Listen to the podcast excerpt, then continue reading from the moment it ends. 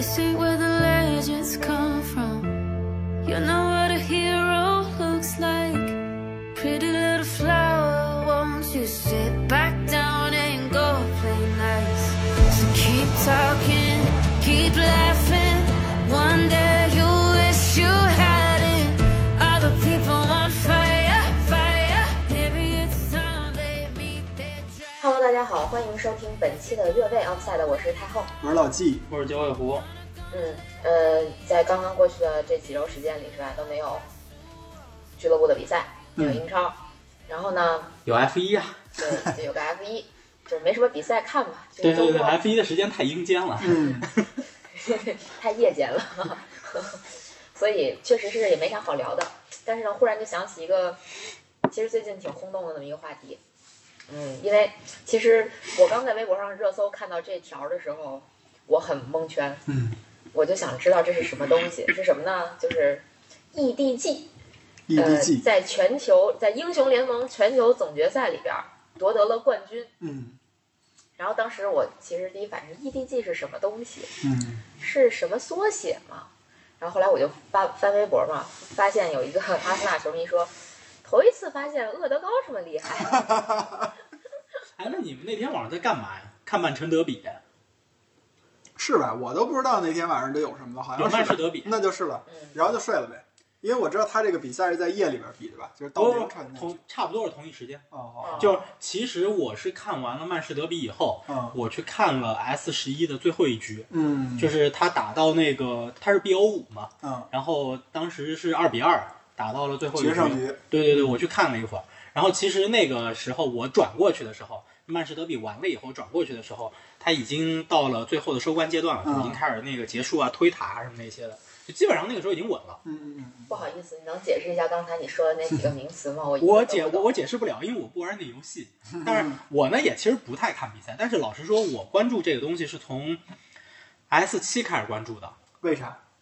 呃，这个有个小历史啊，就特别有意思。 S 七是什么？ ？Season Seven 哦，懂了懂了懂了。就今年是 S 十一，嗯第对十一个赛季，嗯，对就其实我关注这个东西呢有一段时间了，然后我对它的赛制其实也蛮了解的。中国这边什么春季赛和夏季赛，然后哪几支队就是能够代表中国去打这个 S 赛啊这些的。然后其实我之前有研究过这个，因为原来在的品牌也要求你干这事儿。他考虑过，因为它是一个韩国品牌嘛，韩国战队在这方面还挺强的嘛。对，对，所以其实也研究过一些。然后我关注 S 七呢，跟这没关系。我关注 S 七纯粹是因为当时在业余从事的一个行业，呃，大家俗称类似于黄牛这么一个职业。嗯， S 七是在北京办的，鸟巢，对，嗯，你们可能都会有印象。二零后来一，七年，嗯，嗯出现过一个镜头，就是那个龙，虚拟的那个龙在嗯那个鸟巢的上空盘旋的那个那个镜头，你们你们还记得吗？其实说实话不太记得了，因为是吧确实不关心，对，对你可以去搜一下。但是我知道其实很炫现场。对对对，就那一年。嗯然后呢，那一年是什么情况呢？就当时中国的战队非常有希望，大家觉得中国的战队非常有希望打进最后的这个决赛，S 七的决赛，嗯在鸟巢打。然后那个票价呀，原价是四百块钱，最高的时候，半决赛前嗯最高的时候，曾经炒到过四千，嗯就翻了十倍。嗯啊，当然半决赛输了以后，呃，那个票价立马就一下就崩了，就对不值钱了。后来决送赛都送不出去，对对因为对，俩送都韩国队打比对赛，俩韩国队打我比记得赛，所以就是有这么一事儿，嗯我当时关注到过，就特别有意思。那天有一天下午，在大麦上面抢 S 七决赛门票，那天下午，我记得他是下午大概三点左右抢着门票，嗯我们当时一个同事啊，就在办公室里头，突然之间大大喊了一声：“啊，我忘记抢票了！”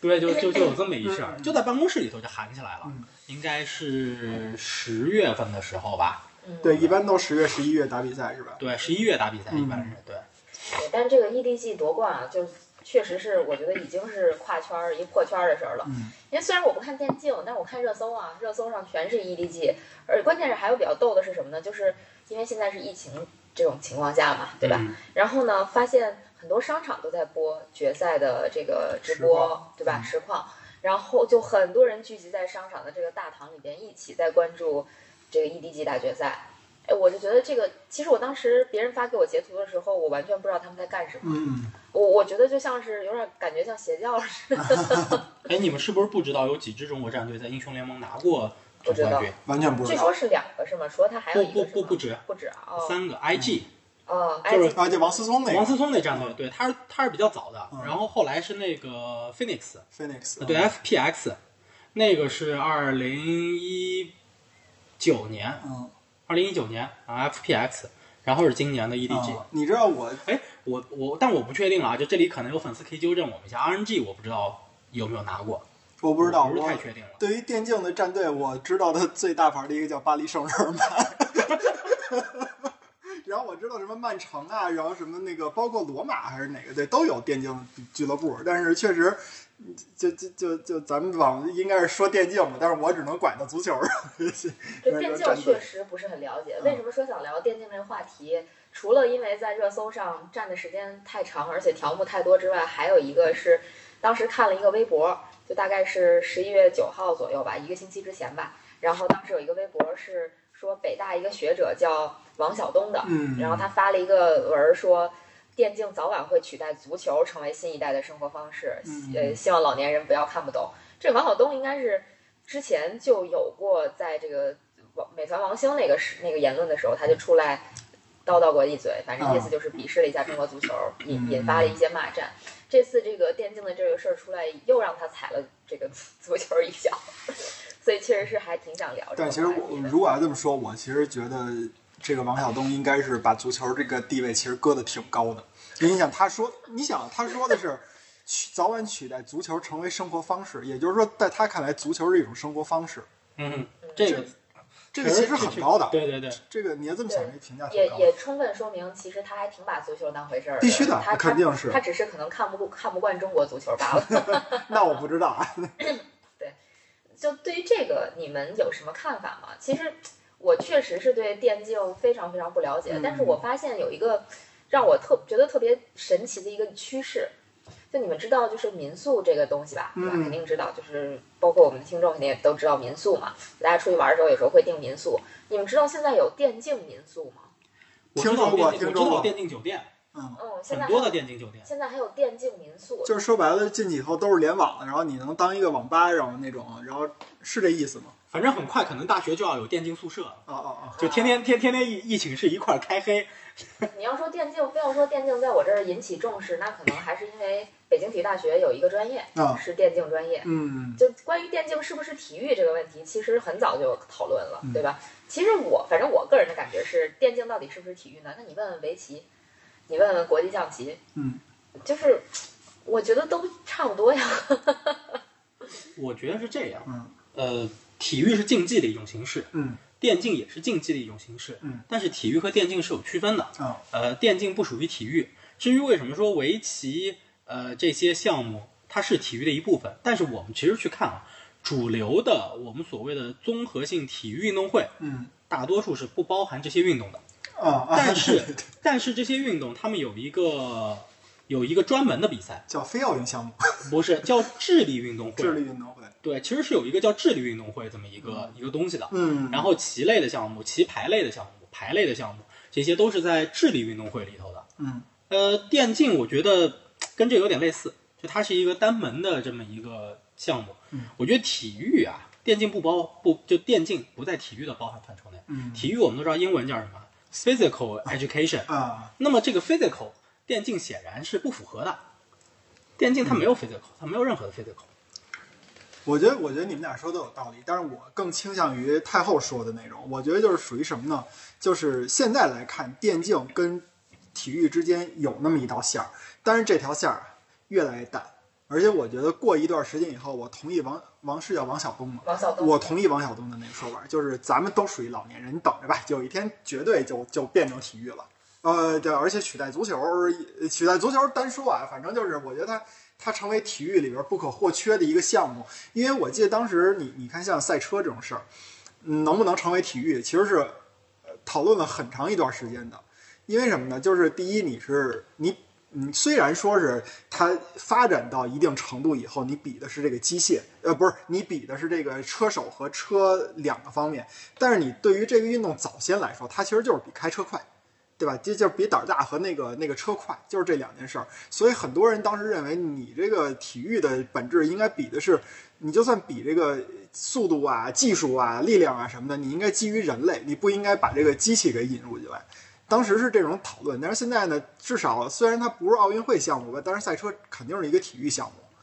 我觉得有区别。嗯赛车它非常比车手，嗯啊，对，你像 F 一一个车手一场比赛下来脱水两斤嗯还是两公斤，嗯反正，两公至斤好像我记对得，脱水两公斤。而且 F 一车手平时除了做模拟器训练，他还要做机械体能训练运动嗯和力量训练，对。这些东西是电竞选手不需要做的。哎，但是我认为是电竞选手一定需要做的，因为如果电竞选手需要做，就不会有乌兹这样的人存在。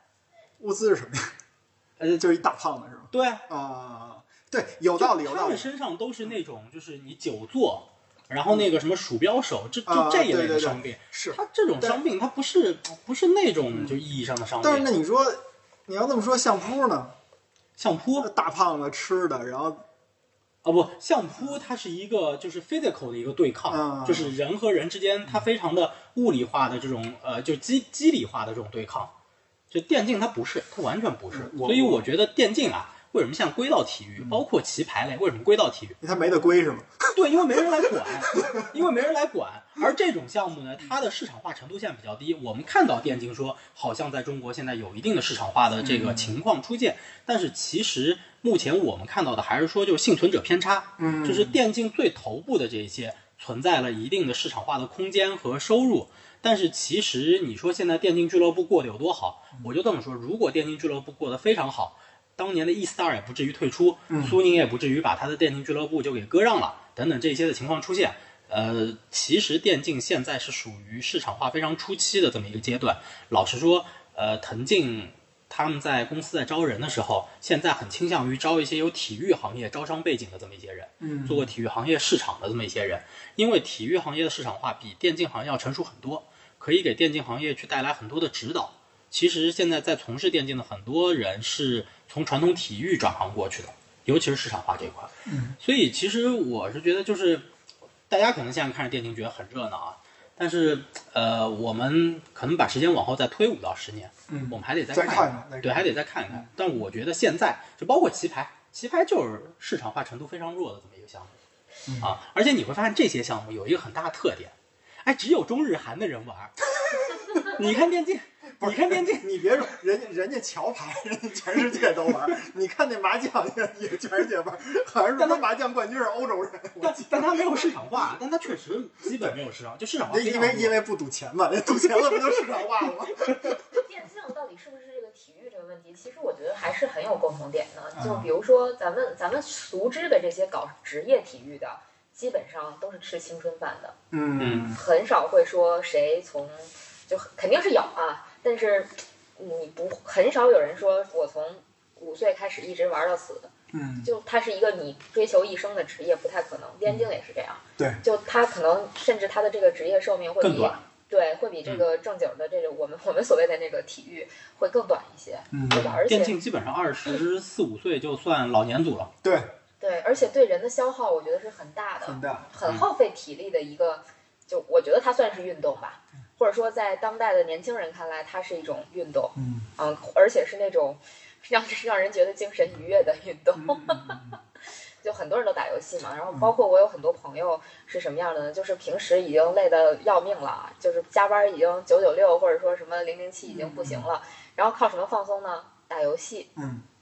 就是这叫电竞嘛，对吧？只不过咱不是职业的电竞选手而已，所以你说它是它跟体育带给我们的很多东西其实是比较相似的，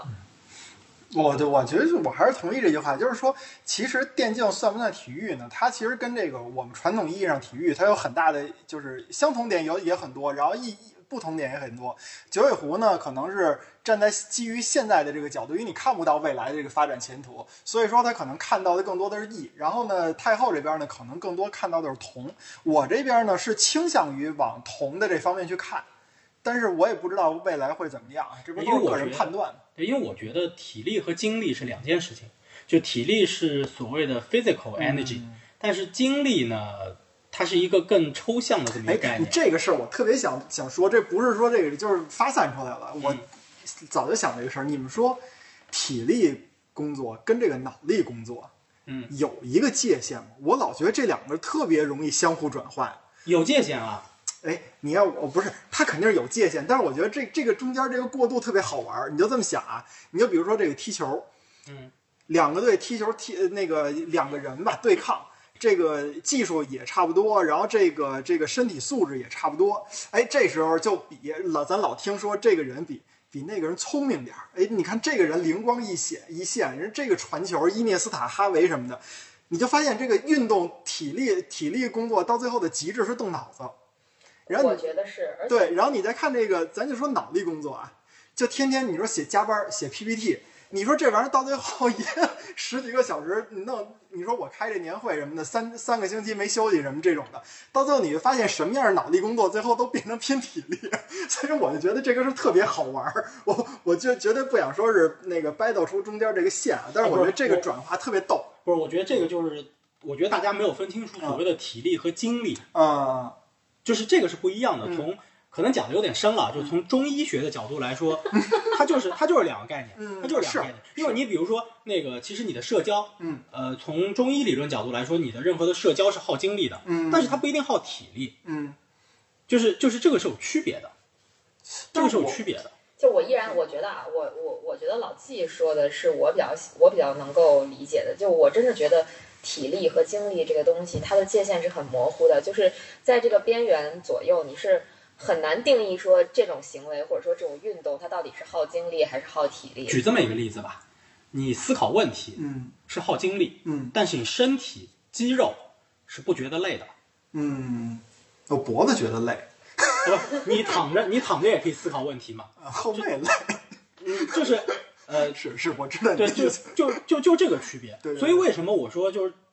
电竞啊，嗯更像智力运动那些，嗯就棋牌类那些。嗯，就它确实它需要极快的反应，它需要脑子转得非常快，需要灵活。为什么到二十四五岁都算都算老年组了？你确实跟不上那些十八九岁、二十一岁的嗯对对对嗯那些，所以它是耗精力，但它不太耗体力。你就坐那儿，你累的就是你的手指点鼠标。但是但是首先啊，就我觉得这个这个就是你说的这个问题，他点鼠标动不动肌肉呢，他一样动，所以就是真的没有特别明显的界限。就是如果说你完全是，咱们就说电竞，完全是你坐在那儿用你的冥想去操控电脑，对，那我可以认为它是一个完全的就是智力运动，它不需要耗费精力或者不需要耗费肌肉，但是你是要动手的呀，嗯，你动手又动脑子，那如果这么划分，它是不是就是一个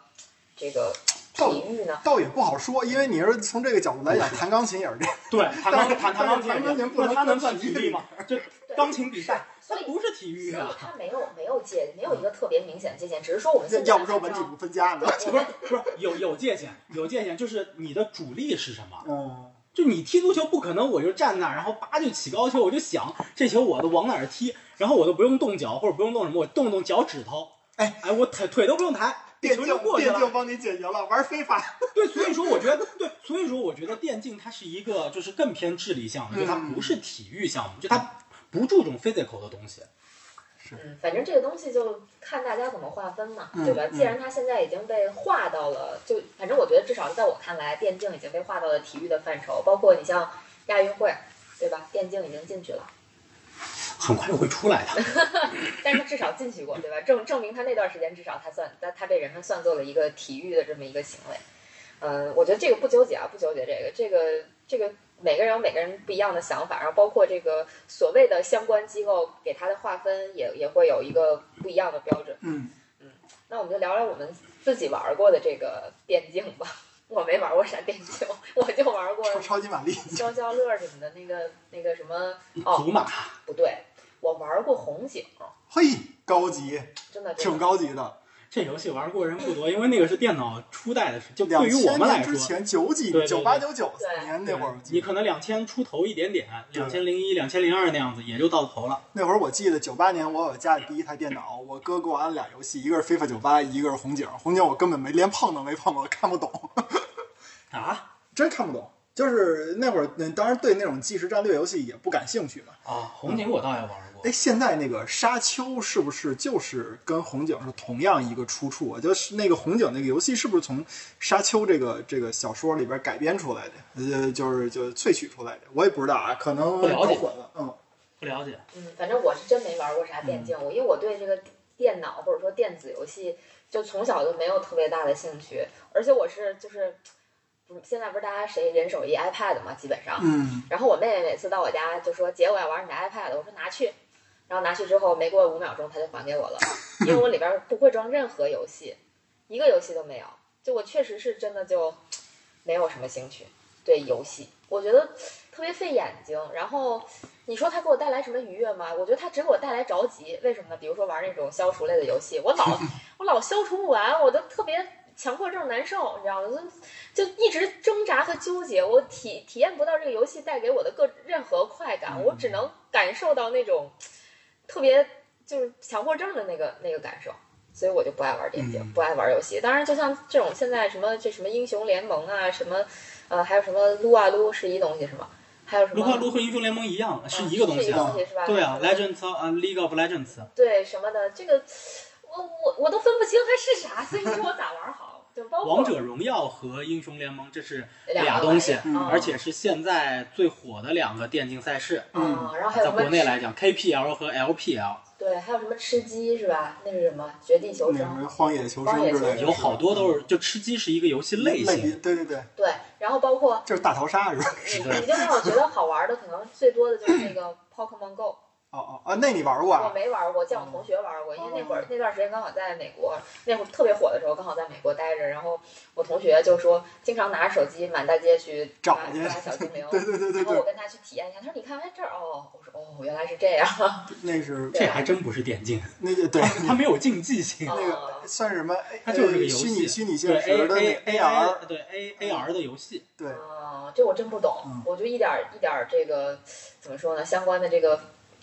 这这根这根弦儿我都没有。跟太后说这个电竞的话题啊，必须得扩大，再扩大一下范围。比如说，我们说体育是一个核儿，然后呢，你要想把电竞包进去，你就把体育这个范畴给扩大点儿，然后跟太后聊电竞吧，得把电竞这范畴扩大到电子游戏。 对，是真的真的不太懂。太后再说下去可能就旅行青蛙了。啊李那小跟猫冥想一样。那个我真玩养过养小，猫嘛，我们俩有一次那个也是春节前后吧，养小猫，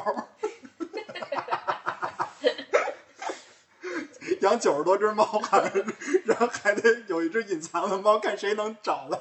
你别说，我跟老纪玩的真属于正经正正经电竞的，啊，就是 F 项一目，也就一个然后吧 V 法，我 F 一跟非法这俩都啊，不是。是，我是说咱们正经参赛的那种的。参赛就是一个啊 F 一嘛，就当年有那么一个机会，对，但是现在 F 一中国赛也在搞职业化了，嗯所以其实我们现在也参加不了了。所以世就是世界范围内 F 一或者 FIFA 其实都是有那种正经的世界性的国际型的比赛的，当然对有吧？，对，我这么说，我告诉你，那个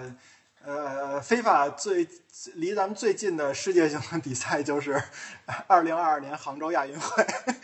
他那真的个吗他那里边几个电竞项目里边有非法 online 四，好像嗯是。对，那是哦因为是国内开发的，对对对对，就腾讯腾腾讯的拿到游戏授。权开发的，所以其他国家它的玩儿它不处于优势啊。嗯，没优势，你不能你不能光打非法，打非法我们国家打不过啊，但是打非法 online 我们国家行。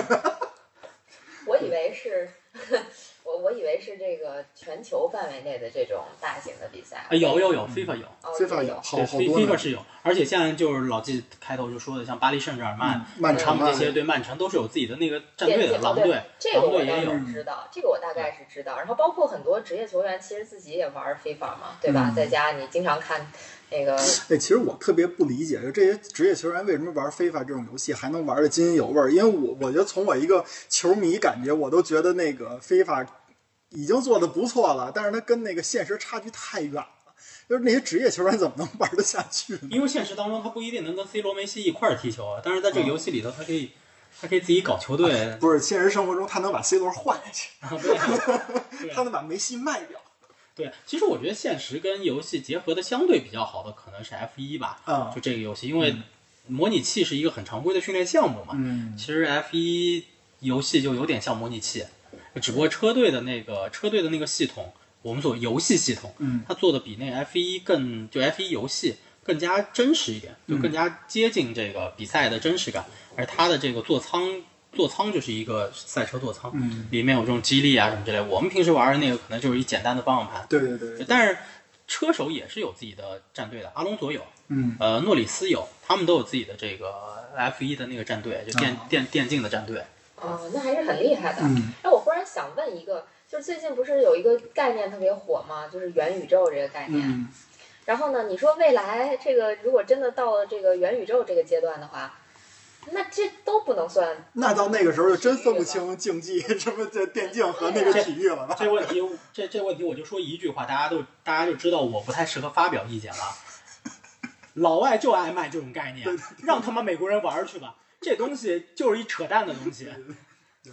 因为元宇宙到现在为止，我觉得，呃，就是解决的，就是让咱们最有这个直观感受的，就应该是斯皮尔伯格的那个《头号头号玩玩嗯家》了。那个算是他当时都没有提过元宇宙这个概念，这个概念提的很早，但是后来很就销声匿迹了。斯皮尔伯格你也只不过是把它当成一个就是就是游戏跟现实的这种关系的这么一个电影去拍嘛，就这么一个意思。但是这这个是一个大家比较比较能现实的感受到到底什么叫元宇宙那么一个东西吧。但是确实你想等着它落地太难了，就这么说吧，投融资机构呀、就讲故事呗。对，讲故事找不到方向投钱了嗯，找不到方向把钱扔出去，然后也找不到方向就各种圈钱上市，上市圈钱了，所以就他妈又出来卖概念了，就那么一回事儿。嗯嗯，所有这种概念化的东西，全他妈从美国人那儿出来的嗯， 啊！这这这种这种东西不看就罢了。看就罢了。哎呀，确实，这个真的感觉像什么元宇宙啊！我其实最开始元宇宙刚出来的时候，我根本不知道元宇宙是什么东西，我以为是漫威创造的另外一个宇宙呢。嗯我我毫不关心。但是电竞这个东西也确实，我觉得很多人可能会会把它跟元宇宙这个东西结合在一起，因为如果真的有元宇宙这个东西未来会存在的话，那你可能自己本身得变成一个电竞选手，你是不是会在里边我能忽操纵哎我得忽然了？想，那个你说这环环太平洋是不是也是一个 一类似于元宇宙这种感觉，就是把虚拟跟现实结合到一起 嘛？ 不知道，搞不明白。怪兽打打那个大机器，然后在机器里边操作那个人也会觉得疼，但实际上人跟那个机器的比例相当于咱们住的整个这栋楼的这种感觉。你知道跟那个环太平洋最接近的是什么吗？奥特曼。不是，环环球影城的威震天，哦，为什么？啊，对对对对对，对踩着高跷的那种，对对就对，就就那样了，一就个就动那样了。一个动嘴，一个动手，对，嗯，好吧，聊的这些其实都是我不知道的，那聊聊你们知道的，我还是我不知道的部分吧。 好好好好，你们都知道这个电竞在中国的发展史吗？我完全没有概念，完全没有印象，啊我对这个一点都不关注，所以我不知道。嗯，九尾狐，要不你先说？我不是很了解，嗨， 我不是很了解。好嘞就反正反正国国内国内对于这个，就我觉得国家对于这块儿的这个发展，一直我觉得处于一个很隐晦的地带。嗯就其实很早就把它写进了，就是什么，就是一些文件里头，嗯体育产业的文件里头。那但是你说这个东西吧，对吧？呃，真正国家说支持，没没说过这话。嗯但是你要说完全限制，其实也没有对也没有。但是有一些法规条例呢一直在出来，嗯让我觉得中国电竞的启蒙可能是 Sky。嗯啊，就当年零一年的时候，对他作为一个中国的选手，然后登上了那个呃 WGC 吧，对对拿下，WCG 啊 WCG 拿下了那个嗯星际争霸星，际争霸的那个冠军，这个可能是中国电竞选手的一个启蒙。但是其实，在他之后很长的一段时间里头，中国的电竞是处于断档的这么一个情况下的，嗯就是没有什么好的发展。呃，起来，我觉得。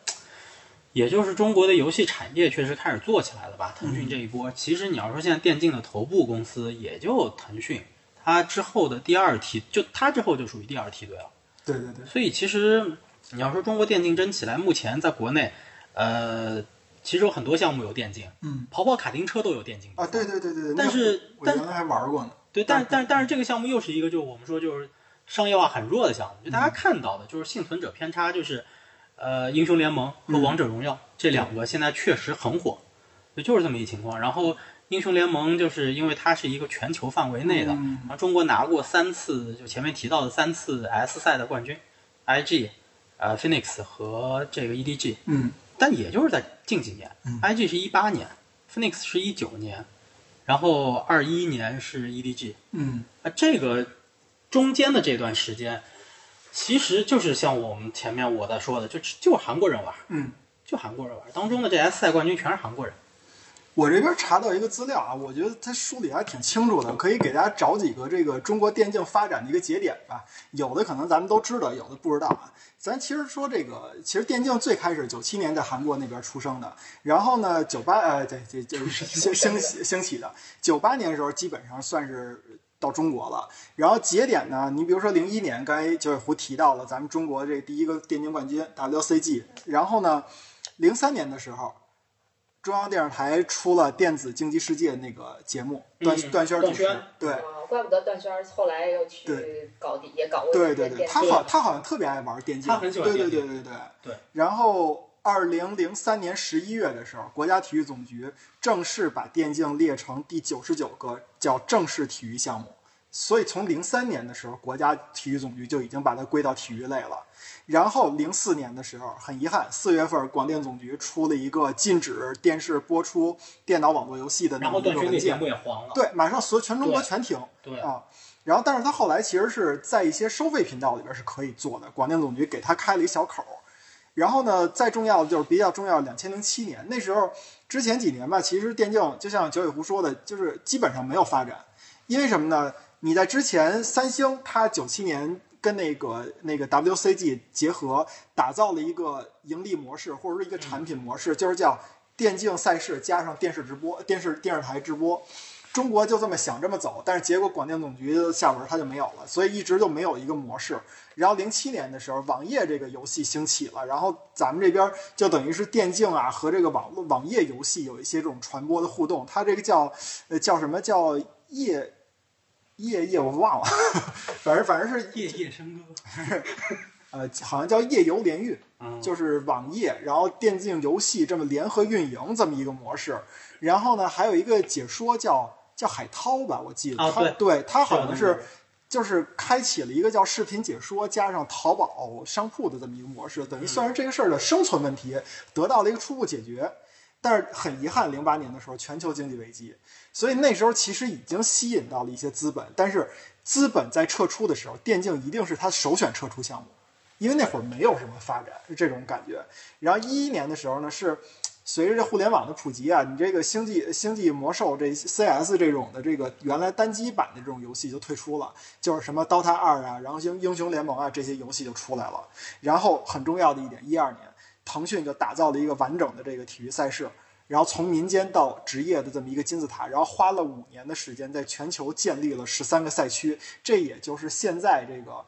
就是咱们说的这个 season 十一啊，什么这嗯这 League of Legends 对它的这些这个就是全球比赛的这么一个基础模式吧，因为这赛区可能它会随时变吧，可能有呃微调吧，对微微调，啊对对对就有几个是稳定的，欧洲的对 LEC 啊，韩国的 LCK 没错啊，中国的 LPL 啊，对对这些都是比较稳定的。对北美的那那那两个，这都是很稳定的。然后呢，在这五年当中呢，也伴随着亚马逊九九点七亿美元收购过 Twitch，然后呢，也就是形又摸索出来了一个电竞加网络直播的这么一个东西。这个这个东西一起来，你比如虎牙、斗鱼啊，全出来了。它解决了一个什么痛点呢？就是电竞游戏没法传播，因为你电视台不让播嘛，那我总得找地儿播。那那现在好了，这些直播平台起来，但是后来你有一些限制什么的，那单说了。然后再后来，我觉得这一点特别逗。二零一七年的时候，腾讯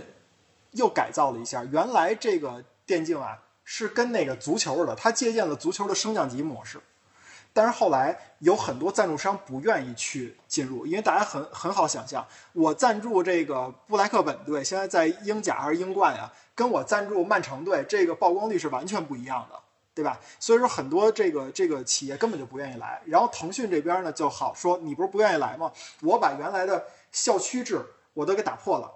我们变成主客场制，然后我们变成联盟制，像 NBA 一样，我们不搞主客场了，呃，不是，我们不搞升降级了，所有人都在一个圈子里边玩儿，我保证每一个企业的曝光率。这样有一什么好处呢？第一是企业就愿意来了，像奔驰、肯德基这些都是在这个时候入主的。然后接下来呢，就是他这个搞主客场制，让这个俱乐部和这个当地的文化的这种结合，有一个特别好的一个一个一一个一个那什么，就等于说俱乐部来守护这个这个城市的文化，相当于北京国安、御林军，对吧？在工体守护什么？就就他们自己觉得，就是球迷自己会觉得守护北京文化嘛，是这种感觉的。然后呢，再往后一八年，电竞是第一次成为这个雅加达奥运会的表演项目，冠军是咱们中国人啊、当然，他可能是有这个项目不一样，有一个好像是英雄联盟还是什么，冠军是中国人。然后一九年，就刚才九尾狐提到的，一月份的时候，腾讯跟那个拳头成立了一个叫腾静体育的，它的目的是什么呢？就是说，我想的是体呃这个这个叫电竞，我不光是游戏，那我不光是游戏怎么办呢？我第一步就先从游戏出来，所以说他把这个电竞给往体育这块靠了一下。马上二月份的时候，一个月以后，耐克直接入主四年两个亿的大大合同，这个之前从来没有人敢想过啊！这就等于说是走入了怎么说头至少头部吧，它已经引来了相匹配的这种这种商业的这种这种资金吧。然后呢，再有就是我查的就是二零一一年，呃，二零二一年咱们的这个夺冠，然后还有二零二二年这个亚运会的这个举办，它会正式的成为比赛项目。啊，这个就是我我查到的中国电竞的一个发展的这么一个状况，很概括，很笼统。你看啊，其实为什么我刚刚前面会抛出那些观点？嗯我们再来回溯老纪刚刚说的这整个经历啊，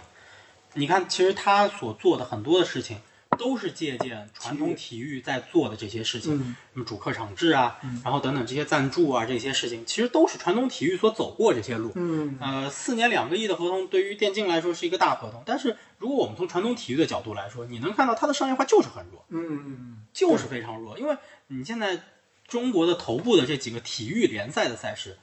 哪一个的就服装类赞助不超过这个数字呀？对对对，所以就是，呃，就就这么个问题，其实都能看得到。而且电竞的主客场制，其实目前在国内主要也就是 LPL 和那个 KPL，就是英雄联盟和王者荣耀这两个嗯是有这个主客场制，但是到目前为止，主客场制依旧做得很弱，对，就甚至有好多的主客场制没有，就主客场没有完成，嗯我它想的问电竞个，馆很多都没有 建成。我想问个问题，就是主客场制哈，嗯，咋的？是我换个地儿玩电脑，还影响我网速不影响你我？有有有有关系，不是网速的问题。你想啊，就是在鸟巢里边那些都是公，就是比较比较开放的这种状态的时候，啊你就想你做那个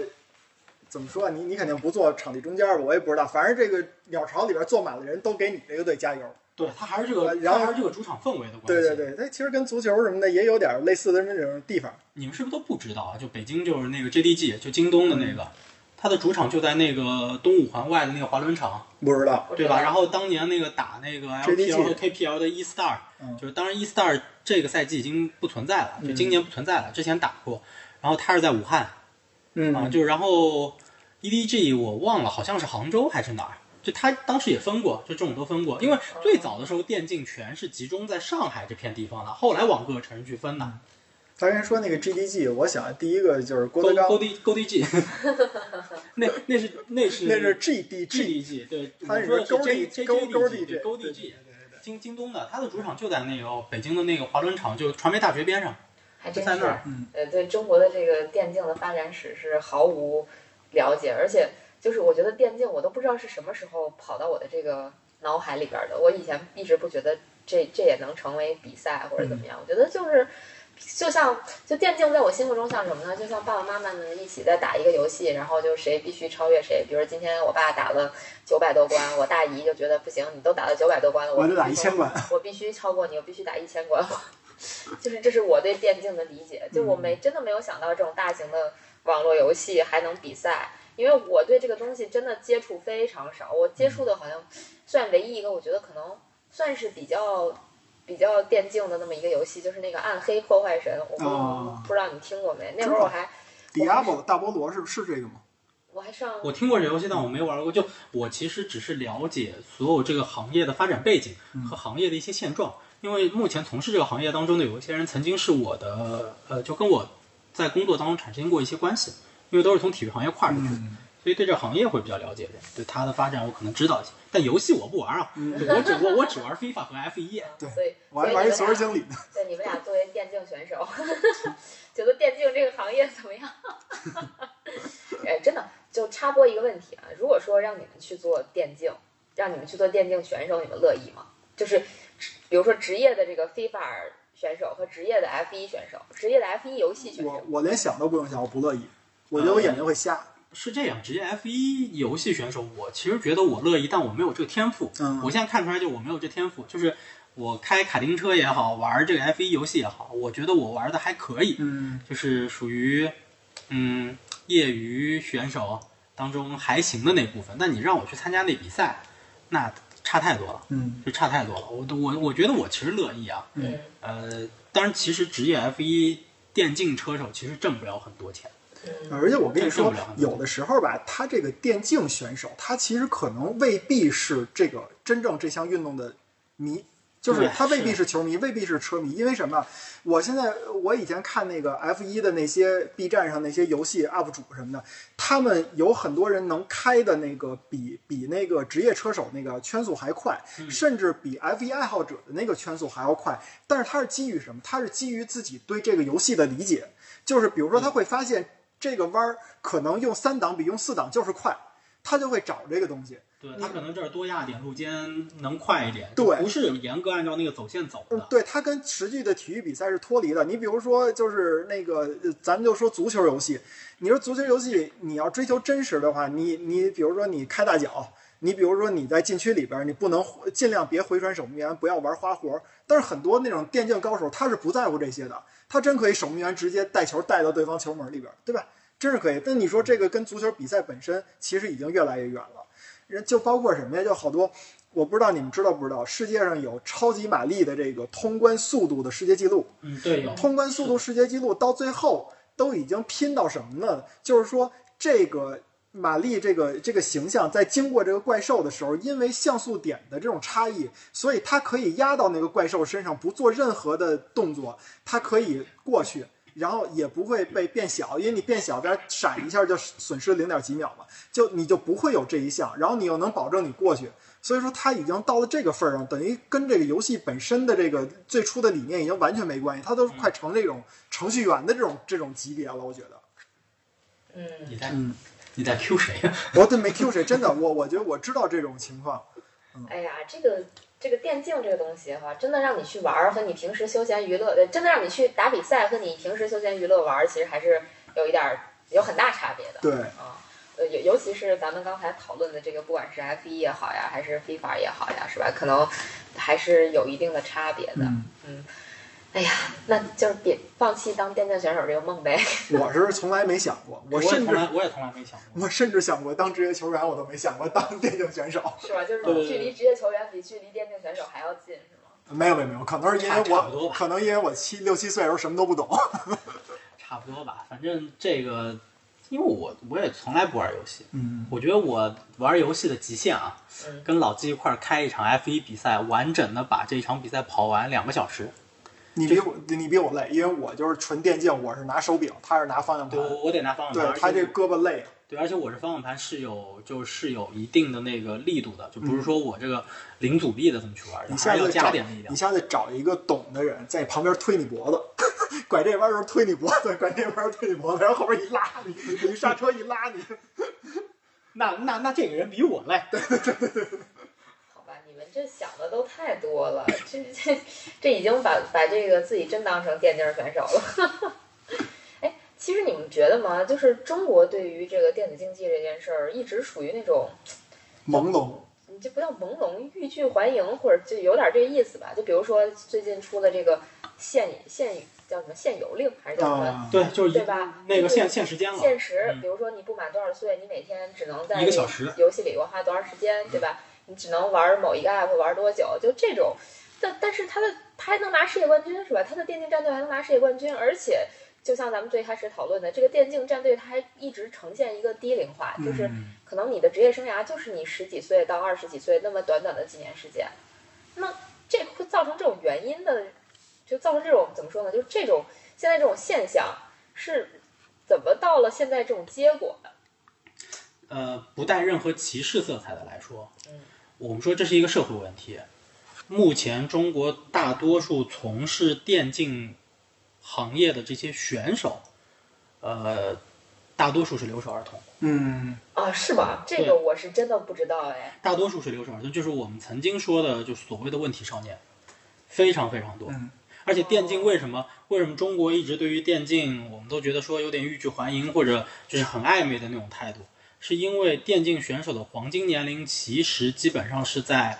呃，十七八岁到二十二岁之间，这个时间其实正好是他们需要去接受职业高等教育的时间。嗯，所以其实现在的这些电竞选手，更多的就是这一批人，嗯，嗯，就在这里，就问题问题点在这儿，哦，这个说实话真的没有研究过，就嗯对，是是是是这样的一个现状。而且你去看啊，就 KPL 一个队和 LPL 一个队，呃，其实把所有的选手加起来大概五六个人，嗯，就它不像不像那些体育的赛事，你一个队能有好多好多的人，尤其是你团体运动，足球你一个队二十多个人，篮球一个队十几个人，十几二十个人，电竞你加上替补加上什么，全部加起来六七个人、一个战队，呃，这个市场就是这个这个容量啊太小了，嗯，而且它没有所谓的呃梯队概念，就它没有成长体系，对，它没有很完整的这种培训和成长体系，因为它本身这个东西是和你的教育体系是相违背的，嗯，是相违背的。所以我们其实就现在说，我们鼓励多种化职业，这个没有问题。呃，但目前其实我跟行业内的有一些朋友交流过，目前面临的情况是中国后备力量，就所谓的电竞的后备力量是有缺失的。嗯，就是在未来的五到十年时间里头，这个后备力量是有缺失的，因为目前我们这些我们说精英电竞选手，就是在打 LPL 什么之类这些职业赛打到最顶端的这些人，呃，确实很大一部分就是留守儿童。嗯，我我我是这么看这个问题啊，比我觉得比九尾狐能找到更更大的根儿，就是为什么韩国能把这个电竞给它搞起来，而且为什么是在九七年的时候能把这个电竞搞起来，是因为九七年的时候有严重的亚洲金融危机，韩国这边大量的失业。然后它急需的是，在九七年之前，九十年代末之前吧，韩国也是以就是就是至少第三产业制造业不是那个服务行业没有那么发达，所以说它必须要通过某一种手段，超级快速的把第三产业给它扩大。所以你觉得电竞是第三产业？电竞一定是第三产业啊、那那个时候韩韩电国电竞不属于农业，不属于工对业啊，它必然是我的意思就是第三产业说，它电竞创造的价值，或者说体育创造价值也是第三产业。我明白，就是韩国觉得电竞嗯，它能够在这个第三产业里边起一个支柱性的作用。它不是，它至少是至少算是一个突破口，因为那会儿韩国已经没有办法了，而且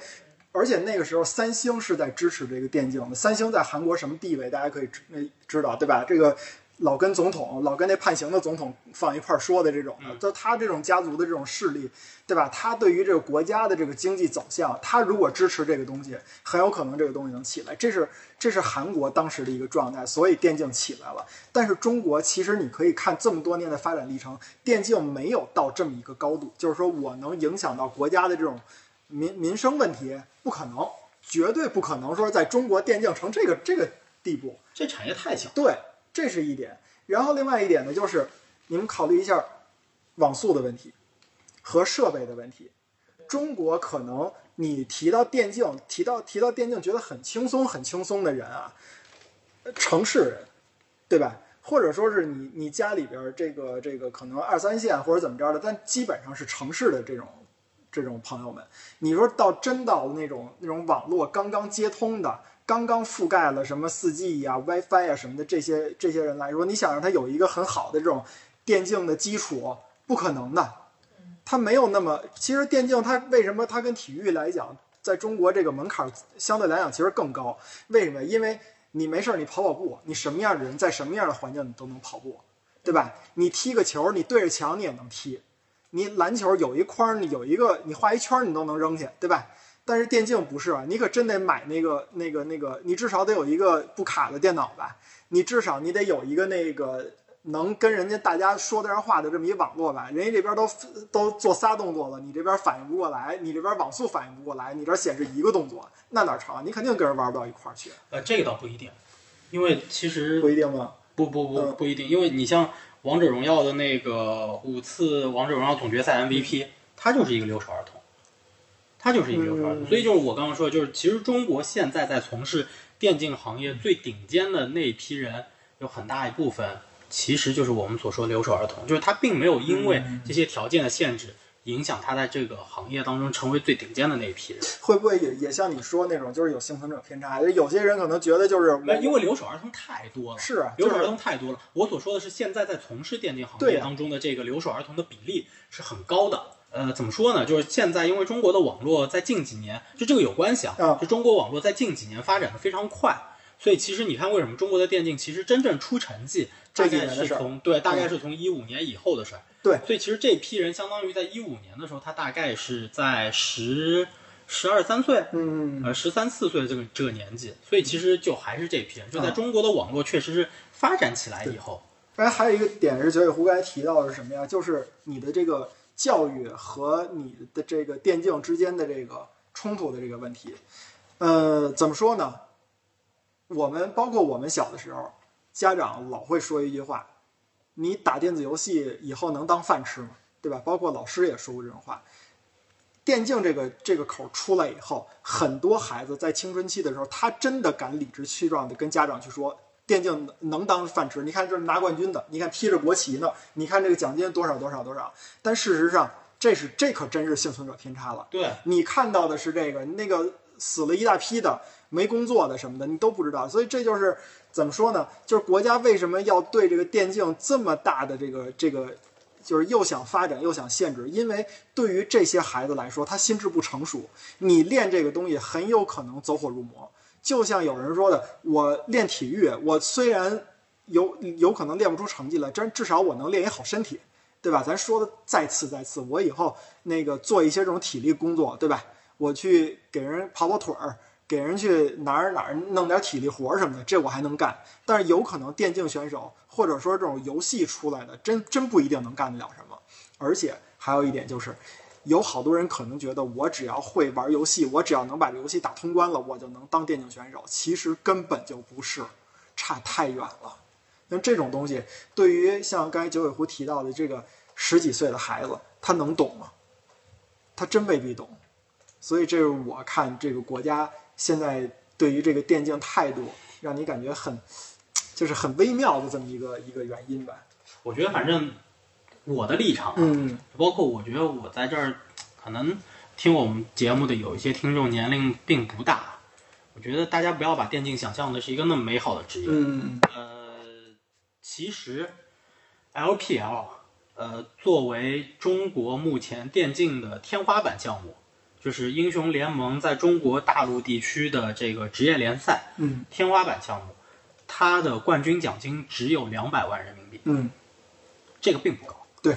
只有两百万人民币。就说白了，你你要好好学习，你以后当一高管，你一百一二百万你都能有可能挣，但是你这两百万，你可大家一起分，还不一定你能挣得着，分得着。对，对然后呃，二零二零年，我现在不知道二零二一年的数据是什么。二零二零年 S 十最后的冠军 DWG 吧，好像是就韩国那战队，还是他的 DW 什么那战队，呃，奖金是五十五万美元，嗯，也就是大概五百万人民币啊。就但你要打到世界冠军，对，世界就就一波人，就那么五六个人能拿这个钱，对，而且怎电么就轮竞到你了？ 对，而且电竞这个行业目前反正职业生涯都很短，对，因为你基本上二十四五岁就就差不多了，差不多了，你你看的各种病很多。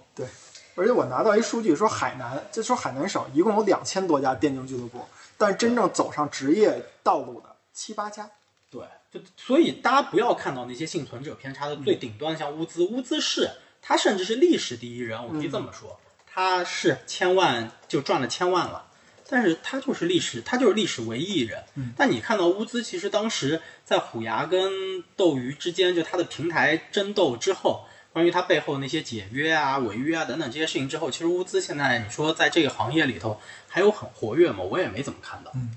对，所以大家不要看到这些很幸存者偏差的东西。我觉得这个行业，电竞这个行业目前在中国非常非常非常非常非常非常的初期，甚至不如传统体育行业，差得非常远。嗯，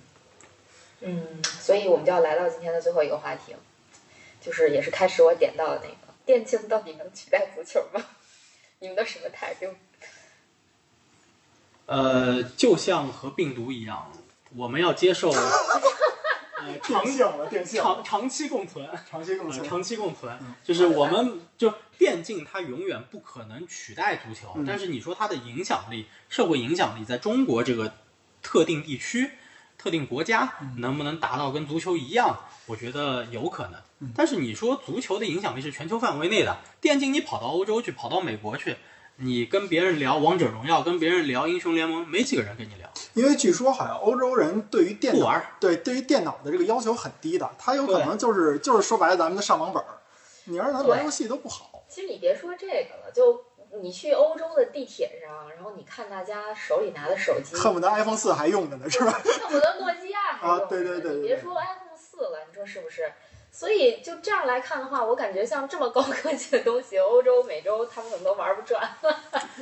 反正那个英雄联盟，呃，大家可能现在关注度最高的电竞赛事，单项赛事，嗯，欧洲人就拿过一次冠军，就是第一届。后面啊，除了中国人拿了三届，其他全都是韩韩国国人的嗯对，所以就欧洲、美洲这些地方，真的实话说就是没人玩 儿。嗯，哎，其实又回归到一个这所谓的人种偏见上啊，就其实现在大家已经不太不太讲人种了，什么黄种人、白种人、嗯黑种人这个啊，但是是不是真的就是像亚洲这波人，确实是这个搞脑力劳动或者说比比较强， 对嗯比较厉害比呢，比较强。就就是这种，你看不不太动手的， 我感觉这个东东亚这波都挺厉害的，中国、韩国是吧？都都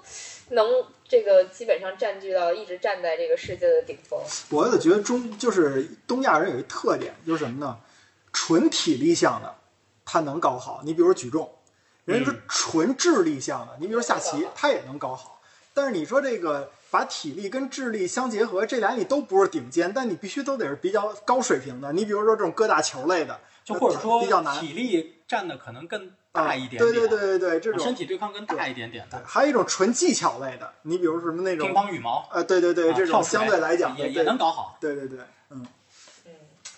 哎呀，这个挺有意思的。但是如果说你你让我想啊，我是不敢想象说未来电竞去超越足球的。但是现看现在的趋势，我觉得看球的人真的越来越少了，但是看电竞的人是我想象不到的那种一夜爆发。就是这这个是非法也要在解决的一个问题。但这个事情是这样啊，呃，就还是拿最顶尖赛事做比较，或者说我们最基础赛事做比较，呃，因为毕竟我们说足球场，它是一个能容纳三万五千人到五万多人的这么一个球场，嗯，你可能看着觉得说坐满这个球场难度很大，嗯，基本上可能一半的上座率，但是你要知道，任何一个电竞馆。它可是连一万人的上座就总上座都到不了的，那它要坐满确实是太容易了。嗯呃，网络直播方面呢，电竞肯定现在是在国内啊，在国内有优势。但我觉得这个问题反正加个定义吧，就是你如果在中国大陆地区，我觉得啊，就是长期共存。目前电竞在某一些方面，它影响力大于足球是有可能的，而且现在可能就在这个阶段里头。呃，但是你说在全球范围内，那没戏。对，没没戏。嗯因为足球确实是你，其实以我记得以前以前看过一个那个地图，就是各个国家的第一运动是什么，基本上除了少数的几个国家在内，大部分百分之得有八十的国家，包括了非洲，包括了大洋洲、南美洲、中北美洲这些国家，都是把足球当成第一运动的。所以这个东西，你你还考虑一下电竞它的这个所需要的这些硬件的条件。你让非洲人去搞电竞，我觉得确实他们很难啊，对吧？是是不是我他用的都是我们淘汰下来的，甚至有些地区用的是什么几八六的这种电脑，那那确实没有没有办法比。但是我觉得电竞取代不了足球，但它能改变足球。你包括像非呃像非法在考虑的什么两年一届的世界杯。然后你像包括缩短这个每场比赛的时长，其实都是在考虑年轻人看不下去足球，等不了那么长时间的这种这种这种因素吧。我觉得他他就是在这里边儿。另外，我还想说两个问题，一个问题啊是说，就刚才回到嗯咱们之前聊的那话题，就是说你这个这个电竞选手为什么国家要限制什么的，他这种反制的现象有的时候真能出现。对，这种反制现象在哪儿啊？咱们就说这次 EDG 夺冠，我看到一篇报道，你知道这些人在夺冠以后都干出了什么事儿吗？最平常的是裸奔，最平常的是裸奔，还有什么真的去直播吃屎，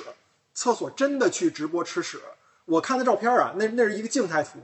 这是一点。最让学老八了呗。最让人最让人发指的是什么？